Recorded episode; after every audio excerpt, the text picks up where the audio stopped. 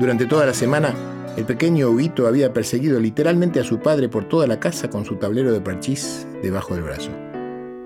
Quería que el hombre se sentara con él a cumplir su promesa de jugar una partida para estrenar el nuevo tablero que le habían regalado para su cumpleaños.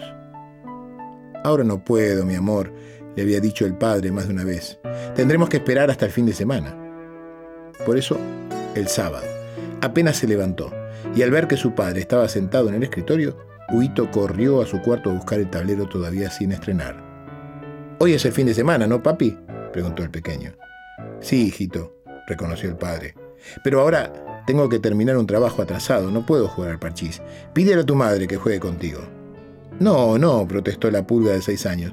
Tú me prometiste.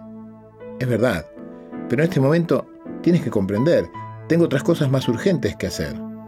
¿Y cuándo vas a terminar de atender esas cosas urgentes? preguntó el niño. Dentro de dos horas, dijo el padre exagerando con la intención de desanimarlo. Uf, dijo el niño, y dándose la vuelta salió de la habitación. La aguja grande había alcanzado a la pequeña justo cuando ésta llegaba al número 12. Y eso, según le dijo su madre, significaba que habían pasado exactamente dos horas. ¿Jugamos ahora, papi? No, hijo, lo siento, todavía no he terminado con mis cosas. Pero tú dijiste dentro de dos horas, eso es mentir. No seas así, Huguito, tengo trabajo pendiente. El niño ya empezaba a dejar escapar un par de lágrimas cuando su padre tuvo una idea. Cogió de su escritorio una revista que mostraba en la tapa un colorido mapa del mundo con división política. Mira, hijito, te voy a proponer un juego. Arrancó una hoja y buscó en el cajón de su escritorio un par de tijeras. El hombre hizo varios cortes en la tapa, transformando la hoja en un montón de papeles de forma irregular. Esto, Huguito, es un rompecabezas, ¿sabes? Un puzzle, como lo llamas tú. El juego consiste en armar el mapa del mundo poniendo cada país en su sitio. Cuando termines de montar el mundo, jugaremos al parchís. ¿Qué te parece? El padre sabía que sin tener idea de cómo se configuraba el planiferio, el niño tardaría más de una hora en armarlo y que eso lo llevaría hasta el almuerzo. Después de su siesta, quizás podría finalmente sentarse a jugar con su hijo como se lo había prometido. Otra vez resoplando. Pero intuyendo que si no aceptaba estas condiciones no habría parchís, el jovencito cogió los papeles que su padre le daba y se fue a su cuarto.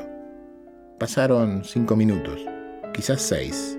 Huguito entró en la habitación con el mapa del mundo perfectamente montado, cada país en su sitio y toda la hoja pegada con papel engomado. Ya está, papi. ¿Ahora vamos a jugar al parchís? El padre sonrió, confuso. ¿Pero cómo has hecho? preguntó examinando el perfecto resultado. Tú nunca has visto un mapa del mundo. ¿Cómo es que lo has armado tan rápido?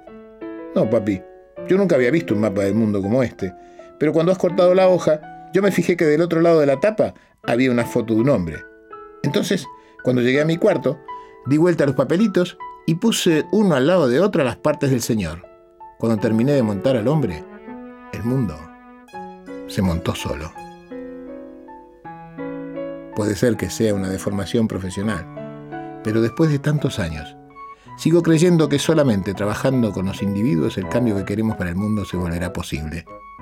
Será una deformación profesional, pero después de tantos años, sigo creyendo que solamente sabiendo quiénes somos, podemos empezar el trabajo de ser mejores.